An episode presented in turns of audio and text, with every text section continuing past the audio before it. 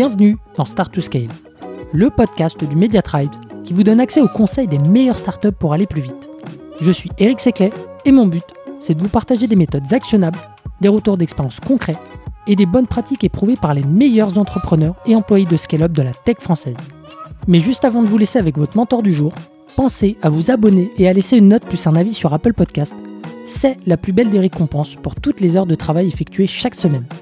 Allez, bonne écoute Allez, c'est parti, nouvel épisode de Start to Scale et aujourd'hui, je reçois Pierre, le cofondateur de AdScale. Bienvenue Pierre. Merci Eric, bonjour. Super content de t'avoir dans, le podcast. Alors aujourd'hui, on va parler d'organisation, sales, puisque tu as bossé dans, de très belles boîtes tech.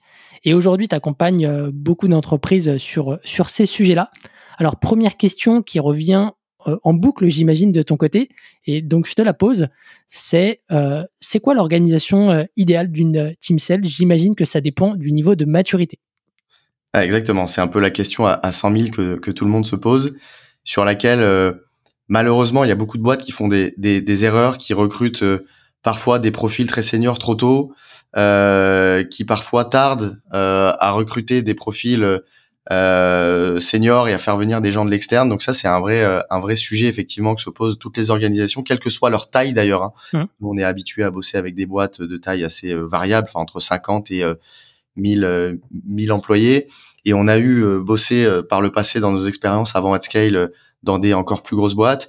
Et c'est un sujet qui se pose à, à tous les niveaux. Donc le sujet de la bonne organisation, il va dépendre effectivement de plusieurs sujets. Effectivement, le niveau de maturité. Mmh. Euh, et, euh, et là-dessus, euh, surtout quand on est à un stade assez early, il faut faire attention à prendre le temps euh, de, de, bien former déjà ses contributeurs individuels. Au début, alors ça va dépendre du vernis. Si on parle d'organisation sales, ça va dépendre du vernis sales qu'a le CEO ou pas. Hmm. Mais généralement, le premier commercial, ça va être le CEO et ça doit d'ailleurs le rester tout au long tout au long de la vie de la boîte. Mais en premier lieu, c'est lui qui va faire les ventes. il va commencer à recruter des commerciaux et là, l'erreur à vraiment ne pas commettre, qu'on voit assez souvent, c'est promouvoir trop rapidement des contributeurs individuels sur des jobs de team lead ou sur des jobs de manager alors qu'on a que euh, trois ou quatre sales. Euh, donc le, sujet de ce qu'on appelle le span of control. Donc mmh. euh, quel est le bon nombre de personnes qu'on doit avoir dans une équipe pour un manager pour que ça ait du sens opérationnellement et économiquement aussi parlant pour la boîte. Mmh. ça c'est vraiment les, les, gros les gros sujets. Donc le sujet vraiment de quelle est la bonne orga elle dépend vraiment, vraiment du stade de maturité de la boîte. Hmm. Euh, voilà. Justement, peut-être pour, euh, pour qu'on arrive à, à donner du, concret aux auditeurs, si on prend l'exemple euh, voilà, d'une boîte qui est post-série A, post-série B, ouais. quelle serait ton approche pour réfléchir à la bonne organisation sales de ton côté? Alors, déjà, il y a une question qui est vachement importante là-dedans et qui est une question extrêmement d'actualité aujourd'hui parce que on voit bien, surtout chez les boîtes tech, qu'on n'est plus dans une euh, logique de croissance euh, à tout prix où on recrute des dizaines et des dizaines de sales, euh, des BDR, des managers, on fait passer des gens managers, etc. On n'est plus dans ce modèle-là depuis quasiment un an maintenant, hein, facilement. Mmh. les VC ont coupé un peu les robinets, surtout à partir justement des séries B, séries C, séries en seed, en série A, on continue d'avoir des, des levées de fonds, mais euh, même si on est à des stades plusieurs lits, il faut déjà faire attention à ces sujets-là. Donc le premier sujet pour moi là-dedans, c'est quel est le bon modèle organisationnel en fonction du segment de marché sur lequel on est. Hum. Et donc du coup, ça, ça veut dire le segment de marché, c'est est-ce qu'on adresse du SMB, donc plutôt des petites boîtes, et donc du coup avec des petits paniers moyens, plutôt euh, du mid-market ou plutôt euh, des, des, gros deals sur, sur de l'enterprise. Et il faut beaucoup construire son modèle organisationnel en fonction de ça. C'est-à-dire qu'aujourd'hui, euh, depuis euh, de nombreuses années maintenant, il y a un modèle qui est très à la mode, c'est le modèle euh, parfois des SDR, donc vraiment des personnes qui sont là juste pour gérer les inbound et envoyer ensuite les leads qualifiés aux, sales, aux, aux accounts exécutives. Après, il peut aussi y avoir une équipe de BDR, donc ça, c'est des gens qui font que de la prospection, qui font du call calling, qui envoient des emails, qui font du de la prospection via social selling, etc., pour créer des opportunités outbound pour les euh, pour les accounts exécutives, les AE qui sont eux là pour closer des deals, et puis derrière ça passe à euh, parfois des CS, des account managers. Donc ce modèle-là, il peut très très bien fonctionner, mais il faut pour que ça puisse tourner économiquement parlant, il faut que les deals qu'on signe, quand on a quatre ou cinq personnes qui interviennent sur l'ensemble des cycles de vente, il faut que le deal soit suffisamment gros. Quoi. il faut qu'il y ait une cohérence entre les moyens déployés et la, lifetime value que tu peux espérer sur, sur un deal. Ben, c'est exactement ça. On peut pas se permettre, et ça c'est ce qu'on a beaucoup vu ces dernières années, c'est que beaucoup de boîtes qui adressent des segments SMB, donc des, des, des TPE, PME, euh, avec des deals qui font parfois euh, euh entre 2000 et 5000 euros euh, à l'année d'ACV, quoi. Mmh. Parfois des modèles avec des BDR, des AE, où il y a 4-5 personnes qui interviennent sur le cycle de vente. Ça, c'est pas possible en fait. Mmh. À moins, à moins de faire un volume exceptionnel de vente, c'est un modèle qui ne peut pas tenir en fait sur la durée. C'est structurellement déficitaire mais c'est pas possible en fait. Enfin, c'est juste impossible quoi. Donc euh, quand on a levé 200 millions, oui, ça peut tenir pendant un temps, mais le jour où, comme c'est le cas depuis un an, euh, on coupe les robinets et que le sujet c'est plus euh, croissance à tout prix, mais profitabilité, et ben là en fait toutes les boîtes elles se rendent compte que le modèle il est plus bon, hum. ça tombe un peu par terre. Et ça c'est un gros sujet sur lequel nous on travaille avec nos clients depuis bah, depuis un an maintenant. C'est comment on repasse d'un modèle où on a du BDR et de l'AE à un modèle où on est plutôt bah, sur de l'AE full stack. Hmm. avec toutes les contraintes que ça engendre derrière sur le fait que les AE euh, de nouvelle génération, alors au risque de passer un peu pour un vieux con là-dessus, mais les, les, les, AE de nouvelle génération depuis 5 à 10 ans sont des gens qui ont toujours euh, été habitués, je vais me mettre à dos euh, tous les AE de, de France mais, et d'Europe, mais et, ont été habitués à un certain luxe, à recevoir des, des leads à tout bout de champ, etc. Et donc plus aguerris aux techniques de prospection, au call calling. Et quand il faut remettre tout ce petit monde euh, à prospecter, ben c'est plus compliqué. Donc euh, nous, c'est un peu les gros sujets euh, sur lesquels on travaille avec nos clients aujourd'hui. C'est comment on repasse d'un modèle BDR AE classique qu'on a mmh. vu depuis 5-10 ans euh, à un modèle AE full stack. Donc qui, qui, traite l'ensemble du cycle de vente, de la prospection au closing, et, et comment on travaille sur l'efficacité derrière. Super intéressant. Du coup, euh, je, vais, rebondir dessus après, mais juste pour, synthétiser, donc l'organisation euh, de tes équipes sales, elle va dépendre du panier moyen que tu vas signer euh, à l'issue. Donc, s'il y a trop de touch points pour un panier euh, moyen, je sais pas, de, 5K, euh, voire même jusqu'à jusqu'à 20K, oui. c'est trop compliqué. L'équation économique n'est pas bonne. Donc, le premier niveau, voilà, pour prendre sa décision, c'est est, à qui je m'adresse, quel est mon panier moyen, et en fonction de ça, je détermine l'organisation commerciale qui va bien. Exactement. Exactement. Sur le sujet, euh, tu vois, euh, rapidement, tu vois, sur le, la, fin, pour passer de SDR AE à AE full stack, ouais. Euh, c'est quoi tes tips C'est quoi les challenges aussi que tu vois là-dessus? Alors il y en a, il y en a, il y en a beaucoup. Hein. Le, premier, comme je le disais avant, c'est ben en fait euh, remettre euh, une, une team d'account exécutive à la prospection, ça se fait pas du jour au lendemain. Euh, donc il faut travailler sur plusieurs points. Le, premier, c'est l'enablement des équipes, et donc notamment l'enablement des AE sur des routines de prospection. On sait que de toute façon sur ce sujet-là de la, de la prospection, on, on, connaît bien ce truc-là.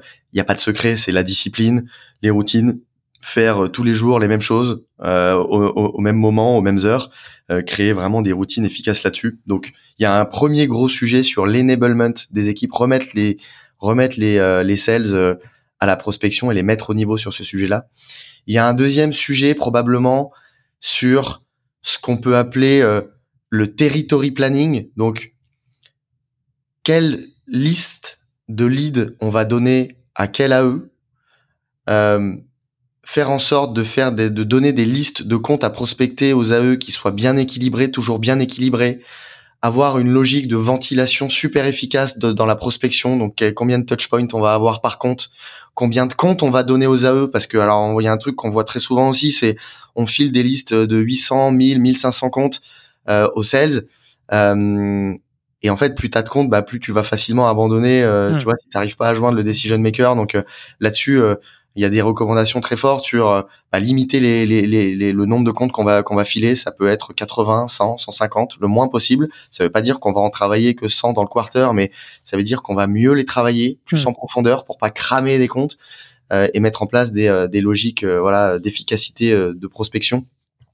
Et puis il y a un gros sujet, c'est que les nos BDR qui sont BDR aujourd'hui, l'idée c'est pas de les sortir de la boîte, hmm. l'idée c'est de les faire ramp up euh, eux aussi sur la partie euh, sur la partie AE, sur la partie closing. Donc ça, ça rejoint un peu le sujet de l'enablement dont je parlais pour les AE, mais il faut aussi le faire ce travail-là pour les pour les BDR. et puis derrière, eh ben il y a un sujet de management de la performance pour les middle managers, enfin pour les first line managers.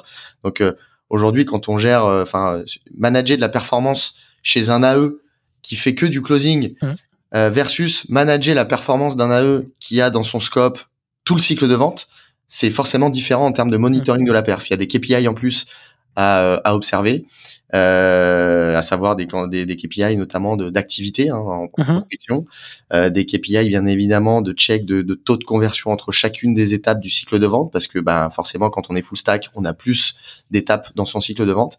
Euh, donc ça c'est un peu les sujets sur lesquels il faut faire gaffe. Bien heureusement, il n'y a pas que des euh, sujets de, de, de, warning et des, et des points négatifs à ça, bien au contraire. Euh, quand on passe full stack, bah, on est vraiment 100% euh, honneur de son pipe. On est 100% mmh. honneur. On est en fait on est en, on est en contrôle, mais on est en maîtrise et en contrôle total de son forecast, de son pipeline. Et donc euh, euh ça aussi c'est un sujet qui est lié au monitoring de la perf et au management de la performance. Et voilà, ça c'est les principaux sujets sur lesquels il faut il faut checker. Donc management de la perf, enablement, et puis des sujets qui sont plus des sujets RevOps d'organisation, de mmh. gestion des, des leads et des close lists de chacun des, des sales. Super, euh, super concret et intéressant. Merci euh, beaucoup. Je, je, je referme peut-être un petit peu la, la parenthèse parce que, euh, enfin, moi, je trouvais le sujet intéressant. Après, si, on, si on se remet sur le, le sujet de l'orga sales, donc, on parle de la taille de deal, on définit la, bonne organisation. Après, à voir si on part sur du AE full stack ou si on reste sur ce, ce découpage assez classique qu'on a pu voir chez d'autres SaaS américains et français aujourd'hui. Ouais moi, il y a une question du coup qui me, qui me vient à l'esprit là-dessus, c'est quelle est la place du middle management dans une organisation du coup qui est plus plate, tu vois, où ton AE il est full stack. Donc euh, c'est quoi sa place euh, et, c'est quel type de profil du coup? Est-ce que ça change? Alors, ça c'est un, un, des points euh, les plus importants dans, dans l'organisation sales, le sujet des middle managers et même plus précisément des first line managers. Donc un first line manager, c'est vraiment un, c'est le leader, c'est le manager euh, sales opérationnel qui est en front line, qui manage des contributeurs individuels, donc des, des sales. Le fait de, de manager euh, quelqu'un qui est full stack ou quelqu'un qui ne l'est pas, en réalité, alors oui, comme je le disais avant, il y a des KPI en plus à monitorer et dans la gestion euh, de la perf, euh, opérationnellement parlant, il y a plus de points de contrôle à checker. En revanche, euh, le, truc change pas vraiment. Hein. Le, rôle du first line manager, c'est de passer 95% de son temps avec ses équipes. On voit souvent bien trop tôt euh, euh, des middle managers, des first line managers qui sont euh, euh qui travaillent sur des side projects euh, pour l'équipe, pour la boîte, etc. Alors oui, c'est très très bien, mais attention à pas le faire trop tôt. Hmm. nous, c'est généralement un des premiers sujets et le plus souvent le, le sujet le plus critique qu'on voit chez nos clients, les hmm. startups et les scale-up, c'est une première ligne de management qui est pas au niveau. Et ça, pour plusieurs raisons. La première, c'est que généralement, on a tendance à euh, promouvoir sur ces jobs-là des gens de l'interne qui sont des anciens top performers, ce qui paraît assez logique quand on le dit comme ça, mais euh, qui, euh, sur le terrain, dans la réalité des faits, est pas toujours une bonne chose pour, deux raisons principales. La première, c'est que bah, un, un, un, top performer et un champion de la vente, c'est pas nécessairement un bon manager. Euh, voilà, il y, en a, il y en a plein, mais c'est pas toujours le cas. Et on a tendance à penser que, bah, vu que le mec a été très bon euh, sur la contribution individuelle, il va forcément euh, être très bon en manager parce qu'il va, il va savoir quoi dire à ses sales. Mmh. Et deuxième point, c'est qu'on a tendance à sous-estimer et à pas mettre les efforts suffisants sur le ramp-up de ces personnes-là sur leur nouveau job. Mmh. Passer de contributeur individuel à manager, et moi pour l'avoir vécu il y a quelques années maintenant, c'est un changement de vie professionnelle super important en fait. Mmh et, et, et on sous-estime beaucoup à la fois quand c'est euh, à la fois pour les principaux intéressés les, les personnes qui sont promues sur ces jobs-là mais aussi pour les managers de ces de ces gens-là on le sous-estime euh, parce que euh, de manière assez naturelle on pense que voilà on a été bon sales donc on va pouvoir apprendre facilement le job à ces euh, à ces nouveaux sales et d'ailleurs les premiers mois sont assez agréables sur ce job-là mmh. parce que les premiers mois c'est on traîne les personnes sur le produit, sur comment vendre, sur la méthodologie de vente, sur le cycle de vente. ça, c'est des sujets qu'on maîtrise très bien puisqu'on était sales juste avant, il y a quelques semaines. Sauf que très rapidement, au bout de quelques mois, on se rend compte que devenir people manager, parce que c'est vraiment ça le terme, bah très rapidement, c'est plus c'est plus 80-90% euh, euh, d'ennuis liés à euh, des problématiques people et HR. Mmh. euh, que des problématiques de euh, training opérationnel de ces équipes sur sur les sujets de vente. Et là, ça devient beaucoup plus compliqué. Donc, je pense que c'est vraiment la, la, la, la, la grosse différence. Donc, c'est pas forcément lié à est-ce qu'on est full stack ou est-ce qu'on n'est pas full stack. C'est plus vraiment lié au attention. il faut accompagner les nouveaux managers. Et, il faut pas sous-estimer ce truc-là parce que avant de devenir un très bon first line manager, mmh. ça prend. Alors, ça va dépendre des gens, des potentiels, etc. Mais selon moi, pour en avoir vu un paquet, euh, on n'est pas un très bon manager, on ne devient pas un très bon manager avant avant de l'avoir fait pendant au moins deux ans mmh. et, en étant très très très bien accompagné quoi. Donc euh, donc le sujet il est plus global que juste lié à full stack pas full stack. Oui full stack pas full stack, il y a des sujets en plus à checker euh, et, être un peu plus complet dans le management du forecast et de la performance au quotidien. Mais plus globalement, il est voilà quel, effort on met à, former les gens qu'on met sur ces jobs là. C'est marrant parce que ce que tu as dit, ça me fait penser un peu aux, joueurs de, footballeurs qui ont une très grande carrière, mais, mais quand, ils passent euh, manager, n'ont pas forcément les, mêmes performances, la même réussite. Et, euh, et ça m'a fait penser à ça.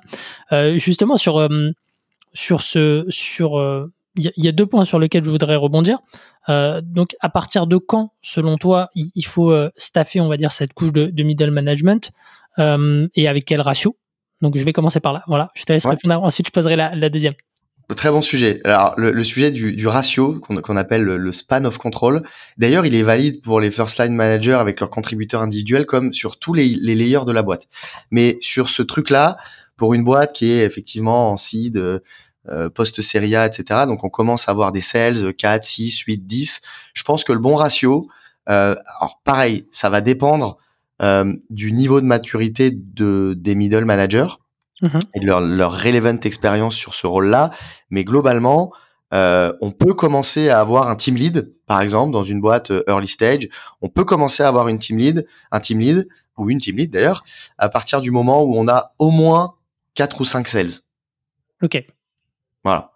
Euh, et après, c'est un ratio qui se maintient? C'est le minimum. Ça peut monter jusqu'à, ça peut monter jusqu'à 8, 10 à 10, ça commence à tirer un peu, euh, mais on peut, euh, on peut normalement euh, de manière assez à l'aise, enfin un, manager pour jusqu'à 8 contributeurs individuels, ça passe. Hmm.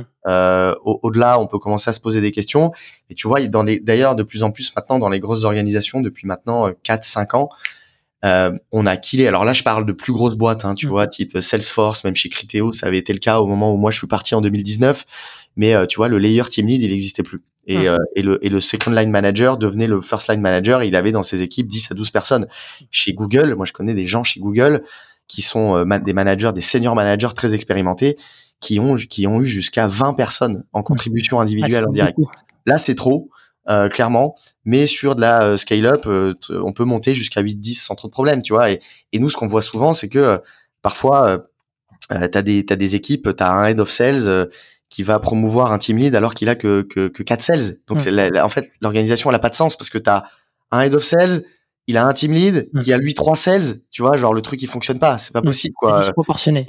Euh, voilà. Ah, ou alors, dans, dans, dans ce cas-là, le team lead, le pseudo team lead, qui est dans, dans ce cas-là d'ailleurs plutôt plus un mentor ou un buddy qu'un team lead, bah, il faut qu'il continue d'avoir une, une target individuelle. Et dans ce cas-là, on se retrouve dans la position où quel focus on met, quoi? Est-ce qu'on continue de mettre le focus sur la contribution individuelle du team lead ou alors est-ce qu'on veut vraiment en faire un people manager? Et dans ces cas-là, bah non, il est full management, mais alors il peut pas avoir que deux ou trois sales, c'est pas possible. Ouais, et puis derrière, ça pose la question du, du, du ratio pour le manager aussi, pour le head of sales, parce qu'un head of sales, c'est pareil, lui à son niveau, il faut qu'il ait au moins euh, quatre reports, trois ou quatre direct reports. En dessous, c'est pas, ça veut dire que l'organisation est pas bonne. Hmm. Donc, ce truc de ratio, il est valable pour les managers avec leurs sales, mais il est valable aussi à tous les layers de la boîte jusqu'au CEO. C'est-à-dire mmh. qu'un CEO qui a que deux direct reports, ça tourne pas. Euh, il y, a, y, a, un minimum euh, vital euh, de direct report à avoir ce, minimum, il est généralement placé à 5, on va dire 5, 5, 6. Ça dépend des orgas, mais généralement, voilà, c'est un peu le, c'est un peu le baromètre. C'est un peu des ratios similaires à ce que j'ai connu euh, à l'armée euh, quand, quand, je faisais de la réserve. Là, euh, les, les, mecs que, que j'avais trois chefs de groupe et les chefs de groupe, ils géraient maximum huit personnes. quoi. Ouais. C'est ah huit personnes un groupe. Au-delà, ça, ça, devient un peu le bazar, on va dire. Bah, Au-delà, en fait, le problème, c'est que tu peux plus, t'as plus la, t'as plus la capacité, comme je le disais. Hein.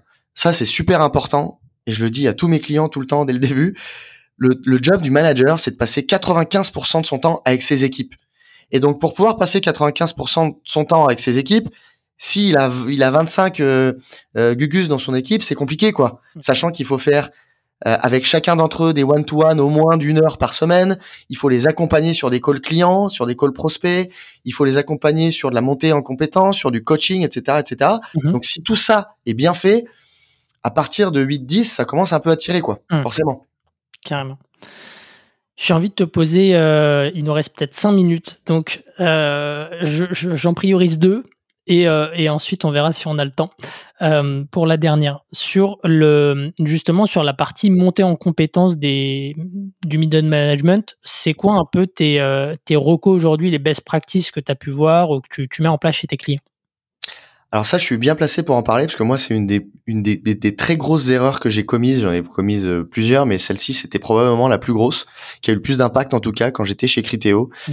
Euh, moi, j'ai promu quelqu'un, euh, enfin, j'ai, j'ai eu un nouveau team lead. Donc moi, j'étais head of sales à cette mmh. époque-là sur sur la France, et j'avais j'avais plusieurs team leads et j'ai un, nouveau team lead qui est arrivé dans mon équipe.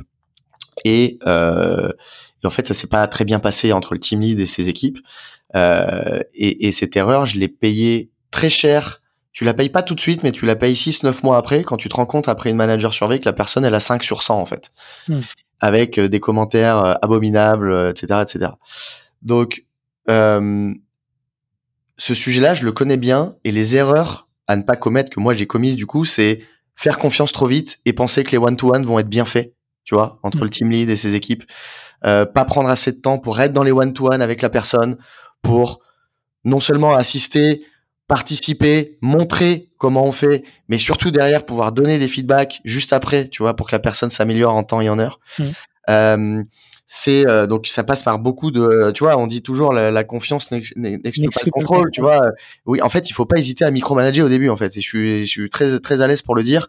Euh, il faut micromanager, il faut être là, il faut être présent, il faut shadower les one to one, il faut forcer la personne quand tu es toi-même en one-to-one avec elle, à lui parler de tous les sujets qu'elle peut potentiellement avoir avec son équipe. Et mhm. ça, c'est une erreur que font souvent de nombreux nouveaux managers, c'est qu'ils se disent, bon, ça, c'est, à mon avis, c'est pas trop grave. Euh, c'est un sujet machin, mais d'un sujet qui potentiellement peut paraître pas trop grave sur des sujets people comme ça, quand on fait du management de personnes, mhm. en fait, le truc trois semaines après, il peut devenir énorme en fait. Mhm. Et, si on rate un truc dès le début là-dessus, après c'est foutu. Ou alors après c'est très dur à, à donc encourager vraiment les first line managers à tout partager, de tout ce qui se passe, de tout ce qu'ils ont dans leur tête, de tous les doutes, de tous les machins. C'est un peu pareil avec ce qu'on doit faire d'ailleurs avec des contributeurs individuels, mais là pour moi c'est encore plus, euh, c'est encore plus, euh, plus fort. Et puis après il y a, y a vraiment la nécessité de mettre en place un programme structuré d'accompagnement et de monter en puissance de la personne sur les sujets de people management. Donc ça c'est comment est-ce qu'on donne des feedbacks constructifs comment est-ce qu'on euh, manage de la performance, comment est-ce qu'on manage surtout de la sous-performance, comment est-ce qu'on anticipe des sujets de sous-performance, quels indicateurs euh, euh, doivent, tu vois, font les font les warnings quand on a un contributeur individuel qui parle de ça ou de ça ou dont on voit qu'il est en difficulté sur tel ou tel sujet? Donc c'est vraiment, tu vois, et je reviendrai dessus. Le team lead, son travail, c'est de passer 95% de son temps avec ses équipes, avec ses contributeurs individuels. Le travail du head of ou du director ou du senior manager, c'est de passer 95% de son temps avec ses middle managers. Hmm. Et c'est en faisant ça que tu vas éviter, tu vois, euh, les écueils dans lesquels moi je suis tombé euh, euh, par le passé au début où j'étais, tu vois, dans mes dans mes premiers pas de second line manager, c'est de pas être assez présent, de, de faire confiance trop vite, tu vois, et de penser que en fait, vu que la personne elle est déjà un peu senior et que c'est la raison pour laquelle tu l'as mis sur un job de management, et eh ben ça va le faire. Mais en fait, non, pas du tout. Donc donc c'est un peu les voilà les sujets d'accompagnement que je mettrai en place avec les avec les team leads. Trop bien. Et pour tout ce qui est, donc euh, j'enchaîne avec la deuxième question. Euh, et puis si vous avez des questions euh, complémentaires, n'hésitez pas à les, poser à Pierre. Je pense qu'il sera ravi de, vous répondre. sur tout ce qui est VPCL, CRO, c'est à quel moment qu'on staffe ce genre de, de poste Est-ce que est-ce que tu as des règles, tu as des patterns qui se dessinent? Ouais, alors ça, va dépendre de ça va dépendre de pas mal de, de, sujets ça. Hein. Donc euh, difficile de donner une réponse qui euh, qui calque avec euh, avec tous les modèles, mais globalement, en tout cas, déjà, il y a un truc, c'est que attention à ne pas recruter ce type de profil-là, surtout si on parle de VP Sales, CRO. Attention à ne pas recruter ces profils-là trop tôt. J'ai aussi vu beaucoup de, de startups très early, 10, 15, des boîtes de 10, 15 personnes avec deux sales, vouloir recruter déjà un VP Sales. Mmh. Attention, si on parle d'un vrai VP Sales ou d'un vrai CRO. Quand je dis vrai, c'est un VP Sales, c'est quelqu'un qui a déjà facilement 12-15 ans d'expérience dans la vente, avec déjà au moins 7-8 années d'expérience en management d'équipes commerciales assez grosses. Quand je dis assez grosses, c'est au moins 50, 60, jusqu'à 100 personnes. Parfois un peu moins si on est dans des environnements startup scale-up, mais c'est des gens qui ont déjà une grosse expérience et qui, et qui sont déjà, du coup, dans un premier temps, qui sont chers, en fait. Hmm. Euh, Aujourd'hui, euh, un, un, un, profil de VP Sales, euh, c'est le package, c'est c'est 200 000 euros quoi. Hmm. et ça peut monter, ça peut monter beaucoup plus haut. Un CRO enfin, c'est encore pire que ça. Un CRO, un, profil, un vrai profil de CRO, c'est 20, 25 ans d'expérience, management de, de, très grosses équipes, etc. Donc, euh, déjà, quoi qu'il arrive, normalement, c'est pas possible. Si on parle d'un vrai VP Sales ou d'un vrai CRO, c'est pas possible de les embaucher quand on, quand on est trop early. Donc, avant la, euh, avant la série B, c'est rare de voir, de, de voir des, des, boîtes, si ça fonctionne normalement et qu'on fait le truc bien, on recrute pas un CRO avant d'être au moins euh, euh, d'avoir au moins des équipes commerciales euh, d'une cinquantaine de personnes avec plusieurs couches de management au milieu, hmm. euh, des boîtes qui font déjà au moins un, certain, qui sont déjà un certain niveau de d'ARR, au moins 10, 15, 20 millions d'ARR hmm. en post série B, post série C. Tu vois, avant avant la série C, c'est rare d'avoir des CRO, hmm. c'est assez rare. VP Sales, c'est tu vois quand t'es en quand t'es en approche de la série B, que tu fais aller déjà entre euh, presque une dizaine de millions d'euros d'ARR. À partir de 5 millions d'euros d'ARR, tu peux commencer à recruter un VP Sales. Hmm. Quand tu as au moins 20, déjà 20, 30, 40 personnes dans la team avec euh, plusieurs middle managers, euh, là, là, oui, ça commence à être euh, envisageable de prendre un VP Sales. Mais attention à pas le faire trop tôt parce que pour les deux parties, ça va pas marcher en fait. Euh, parce qu'un VP Sales, un vrai VP Sales, encore une fois, j'insiste là-dessus, tu vas le recruter, il a, il a, il a, il a, il a, il a une, grosse expérience, de grosses équipes, s'il arrive avec trois personnes, il va nécessairement falloir qu'il mette les mains dedans. Et est-ce qu'il est encore capable de le faire? Ben hmm. euh, pas, forcément. Ça dépend des profils, mais pas forcément. Donc voilà. Super, merci euh, pour euh, ces référentiels et ça fait une, une bonne conclusion. Pierre, je te remercie d'avoir partagé tout ça avec nous. Si vous avez des questions, n'hésitez pas à lui poser également en direct. Et moi, je vous dis à la semaine prochaine pour un nouvel épisode. Ciao. Salut Pierre. Merci beaucoup Eric. Si vous avez aimé l'épisode, pensez à noter Start to Scale 5 étoiles sur Apple Podcast avec un petit commentaire pour nous encourager ou envoyez-nous des étoiles sur Spotify. C'est ce qui nous aide à faire connaître l'émission et nous motive à chercher encore plus d'experts pour vous aider à scaler. À une prochaine pour un nouvel épisode.